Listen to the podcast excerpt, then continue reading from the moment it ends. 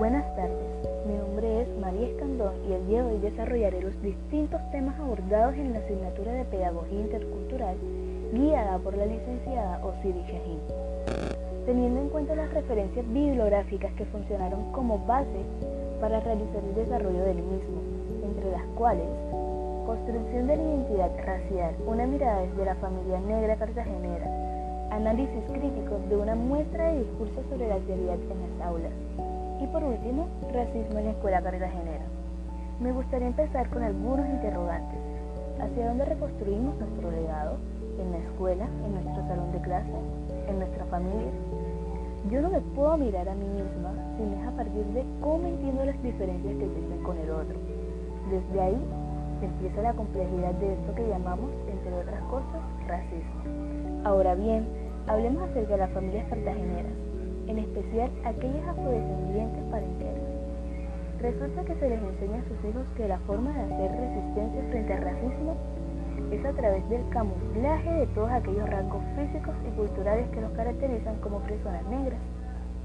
Reproducción de ideología racista que hoy día circula en los discursos estigmatizadores de la sociedad dando a conocer que la familia, a pesar de encargarse de moldear factores identitarios, no contribuyen a la aceptación de valores raciales y étnicos, y no precisamente porque se avergüencen de su color de piel.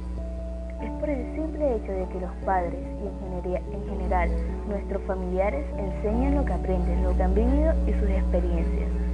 Entre esas, aquellas tendencias estigmatizadoras negativas que las personas negras son objeto de burla y humillación lo que se traslada a las escuelas, donde a los niños negros se les intimida por medio de violencia física, verbal y apodos como negrito carbón, a las niñas como cabello cucú y todo ese tipo de marginalización.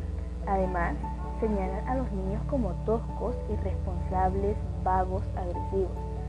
Algo que quiero compartir con ustedes fue que me llamó la atención en el texto de la licenciada Fonseca es a no ocultar la identidad, no esconderse, no alisarse el cabello, alertar a los hijos de que ser negro no es malo.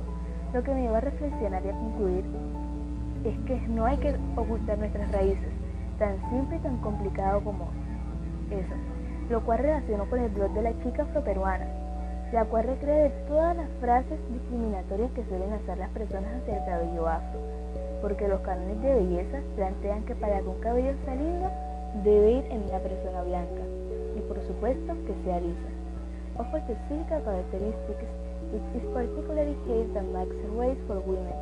It isn't the issue of hair that won't see a distinction between men and women and the differential social coding of race and ethnicity, contribuyendo a esa estructuración social llevada a la escuela, donde el cabello y el color de piel adquieren significados más negativos que positivos.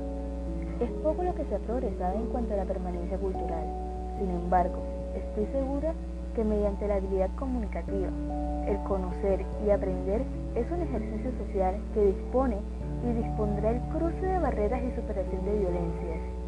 Ahora sabemos desde dónde reconstruimos nuestro legado.